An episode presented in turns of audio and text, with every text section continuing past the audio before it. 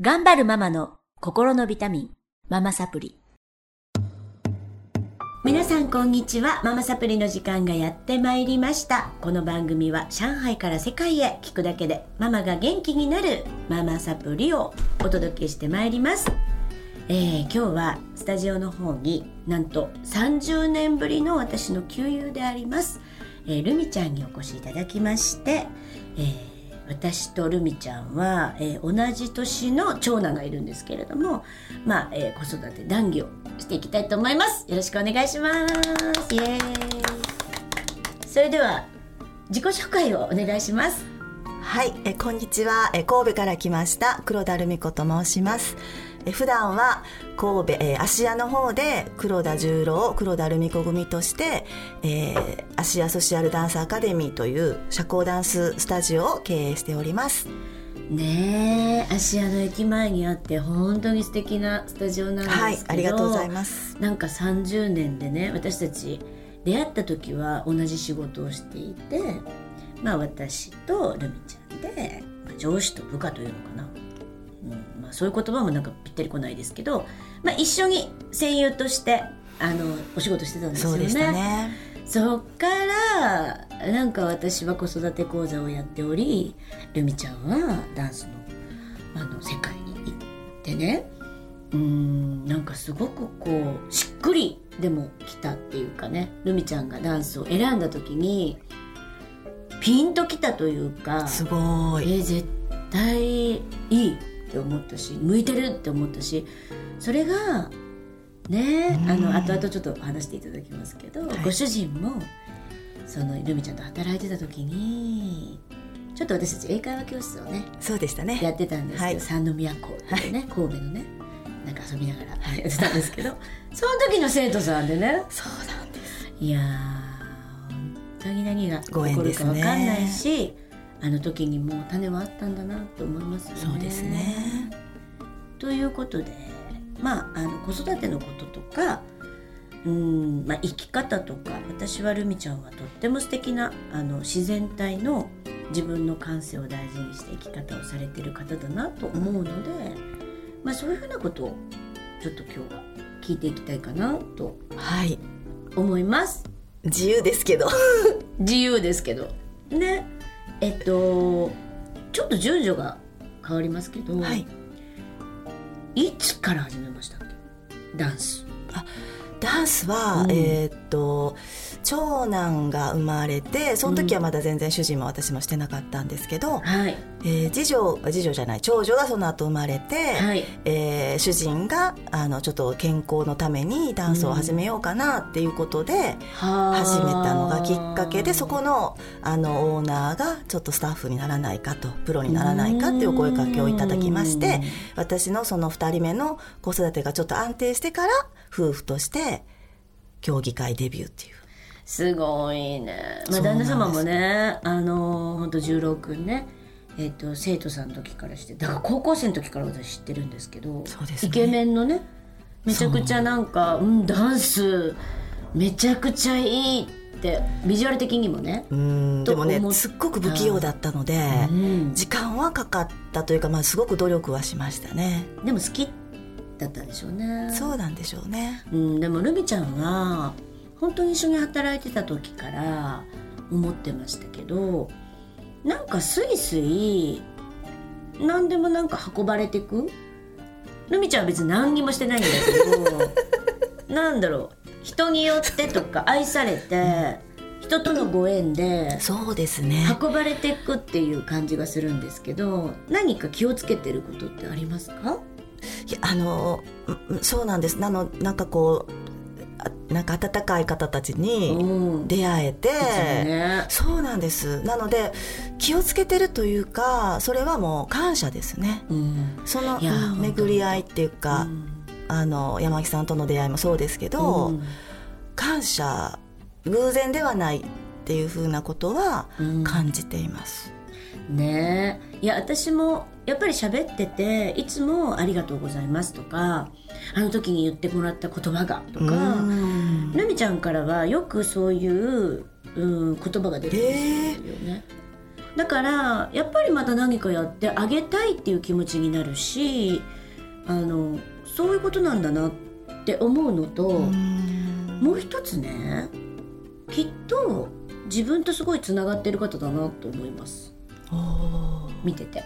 だから自分の感覚に正直だしああんまりなんか人の意見じゃなくて自分がこう感じたからこう動きましたっていうようなことが全て成功していってる感じ。すごい嬉しい。しません。努力はしてないっていう。そうそうそうそう。そう努力してないの。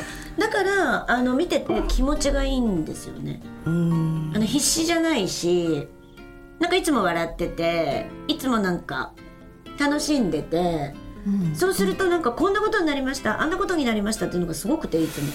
うん。で足焼き教室ね。はい。だって多分お家賃もすごい高いのに貸してくださるっていうオーナーがねうん。やってくれないか、まあ巡り合わせ、うん。それも確かに巡り合わせというか、そんなのってあんまりないし、うん。なんかトントン拍子でこう初めねご主人も全然違うことやってて。そうでした。うん。だけど夫婦でできるようになったんだよって聞いた時もあなんか別になんていうかな。えー、違和感っていうんじゃなくてあーなんかそうなるようにできてたんだなっていう。全然不思議じゃなかったのね。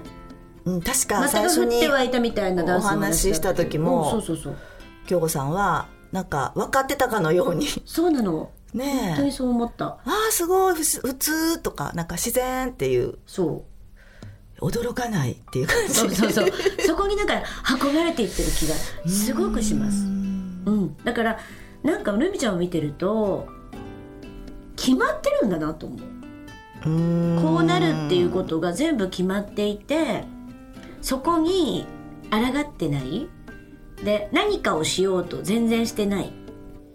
買ったら運ばれてってるんですよ。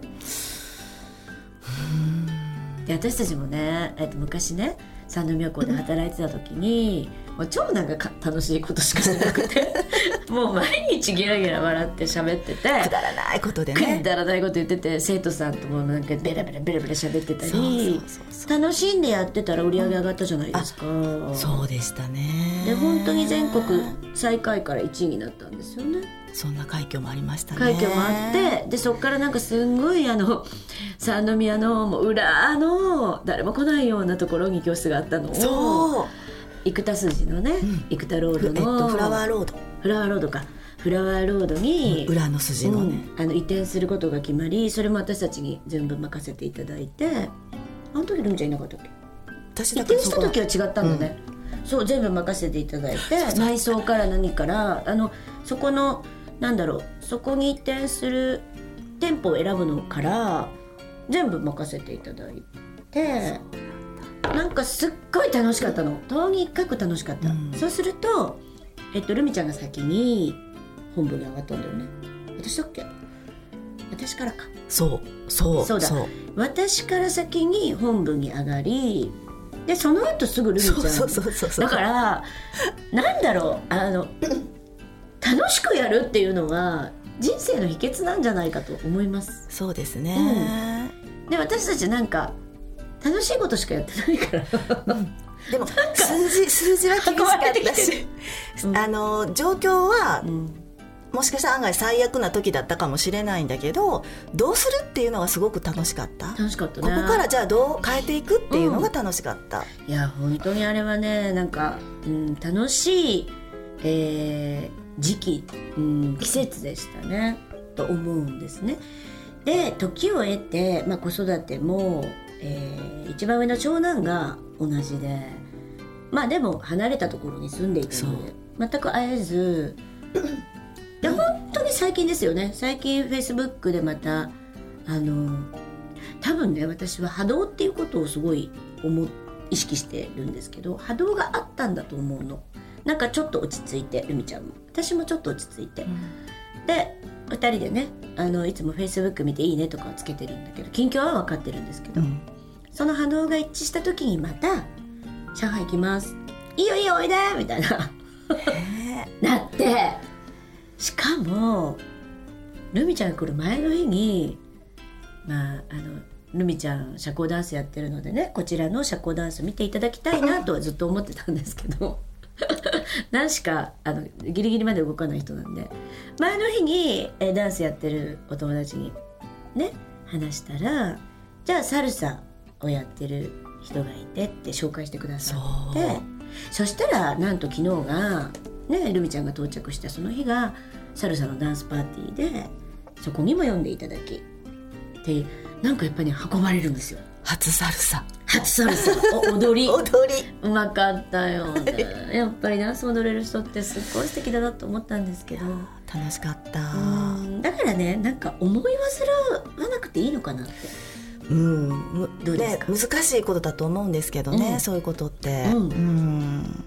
でも考えるというよりも感じるというか、うん。だ何も感じない時は、考えるな感じろ何もでも感じない時はうん。静かに過ごすというか。あそれいいですね。その時どういうことですか、その時今じゃないんだなとか、うん。その時をちょっと待とうっていう。だから焦るとなるほど、うんやばいやばいやばいやばいとかって時々もちろん思っちゃうこともありますけどでも今じゃないんだなって。うん。するとそれをそしてちょっとそれをこう覚悟すると案外早いタイミングでいいことが起きたりとか。来た。何も感じない時に静かに過ごすはいいですね。うん。そこでね努力するという考えもあるかと思うんですけど、うん。いかんせん努力しないタイプなので、うん。待つ、待つ。うん、でもその間玄関掃除したりだとかいいねいいね。水回り掃除したりだとか、うん。そういう身の回りをちょっと清潔にすることで待つっていうなんかそういう性質はありますね。性質。性質。うん。だからこれ生まれ持ってるね。きっとなんかうんセンスなんだと思うんですけど、どうでしょう。まああの私がやっている引用語行の STR というねえ素質適応論でも三角の一番ちゃんで、まあ、三角の一番は天才なので全てのことが結構なんだろう感覚で分かる人なのでまあそれはすごいうなずけますけどありがとうございます。いやすごくあのー本当にまあ今までつあのつながってて感謝だし、うん。まあ、きっとずっとつながっていく友人だなって、うん。あと、うん、友人というか、うん、なんて言ったら一番いいのかな仲間？仲間でもないな。なんか私の中でも親戚っていう感じ。そうなのよ。なんか離れててもずっとつながってるソウルメイトみたいう。んな感じかなって思ってるので、まあこれからもよろしくお願いします。ということで上海は2日目なんですが、はい。まず第1話は、えールミちゃんの生き方に学ぶみたいな、えええー 感覚で生きるとか、何もしないが大正とか。まあ後でちょっと題名を考えますけど。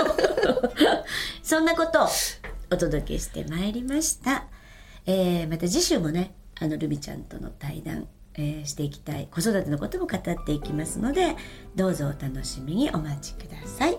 それでは今日はこの辺で終わりにしたいと思います。ありがとうございました。ありがとうございました。